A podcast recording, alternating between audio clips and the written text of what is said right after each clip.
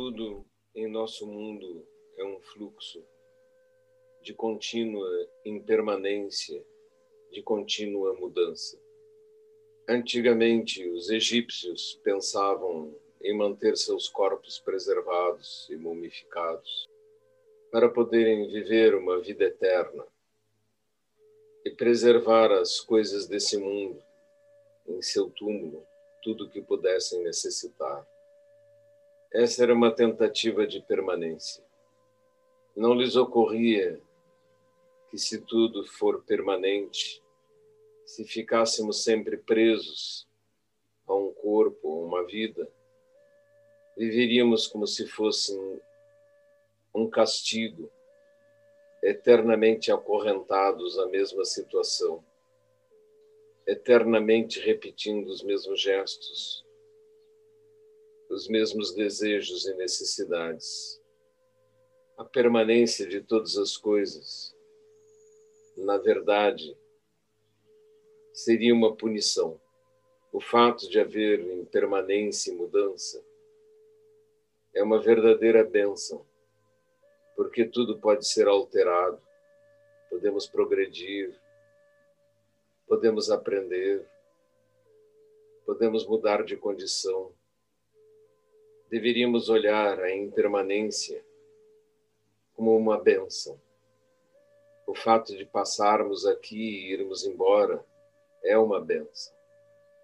O fato de poderem nascer filhos, netos, bisnetos, é continuar a humanidade mudando e se manifestando de formas diferentes.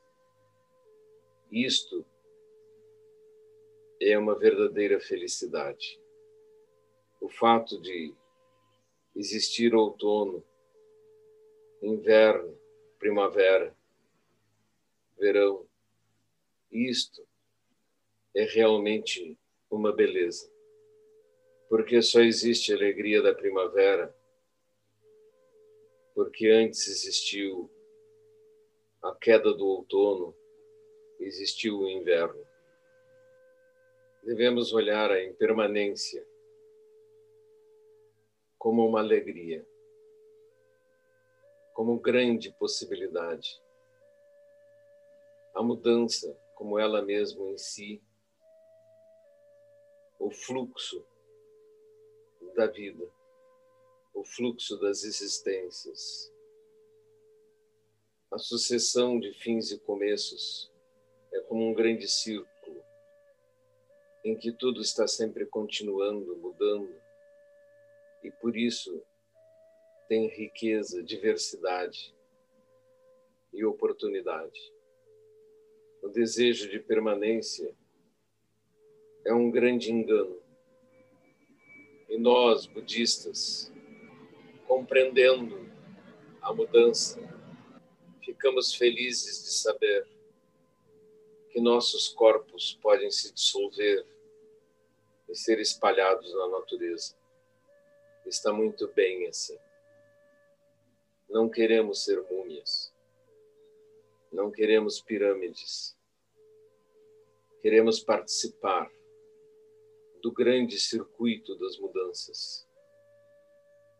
Participar do fluxo e saber que prosseguimos em continuidade que cada dia é novo e cada oportunidade é bela. Reverenciamos o Buda, que soube nos mostrar isso.